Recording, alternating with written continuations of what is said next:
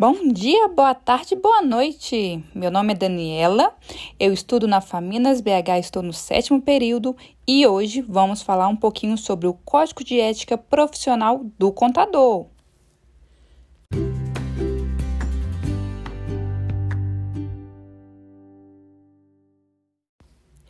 O Código de Ética Profissional do Contador tem o objetivo fixar a conduta do contador quando, no exercício da sua atividade e nos assuntos relacionados à sua profissão e à classe.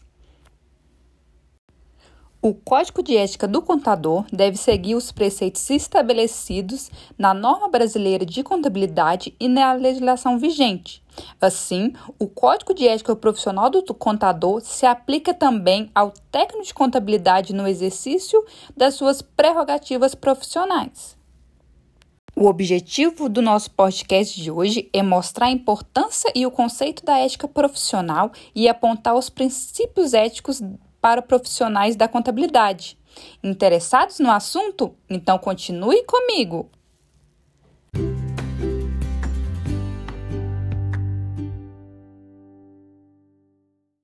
Dentre algumas obrigações, o contador deve exercer a profissão com zelo, diligência, honestidade e capacidade técnica, observando as normas brasileiras de contabilidade e a legislação vigente, resguardando o interesse público, os interesses de seus clientes ou empregadores, sem prejuízo da dignidade e independência dos profissionais.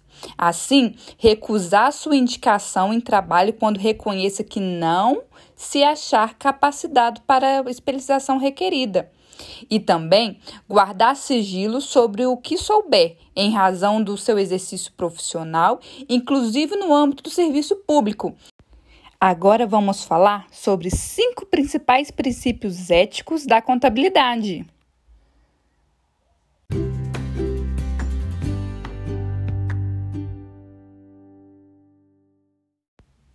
Número 1. Um, cobrança de valores. O código orienta o profissional em qual direção seguir. Complexidade, exclusividade, local, tempo de realização, entre outros fatores. O Conselho de Ética Profissional de Contabilidade não indica o cobrador menos nem mais do que o mercado, apenas direcionar para que os honorários sejam justos. Número 2. Sigilo. Guardar informações sob sigilo apenas com ressalvas, como solicitação de autoridades ou conselhos regionais de contabilidade. Está dentro da resolução do CFC. Se não cumprir essa lei, o profissional está diferindo de honestidade e da legalidade. Número 3. Relacionamento saudável com os colegas de profissão. O CEPC recusa atitudes prejudiciais à imagem, respeito, competência e honestidade da classe. É necessário um relacionamento saudável com os colegas profissionais. O ideal é manter a imparcialidade. Número 4. Bom relacionamento com o cliente. Ter um relacionamento de confiança e transparente com o cliente é essencial, pois o contador é uma espécie de parceiro dele. É preciso também estar por dentro das legalidades fiscais entre cliente e contador. Caso contrário, pode ocorrer graves penalidades. Número 5. O marketing e divulgação.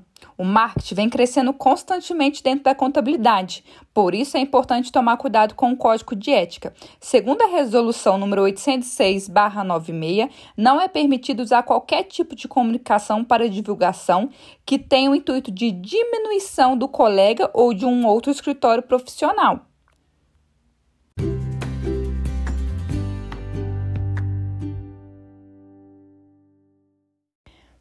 Fala pessoal! Finalizamos aqui o nosso podcast de Código de Ética Profissional de Contabilidade. Forte abraço!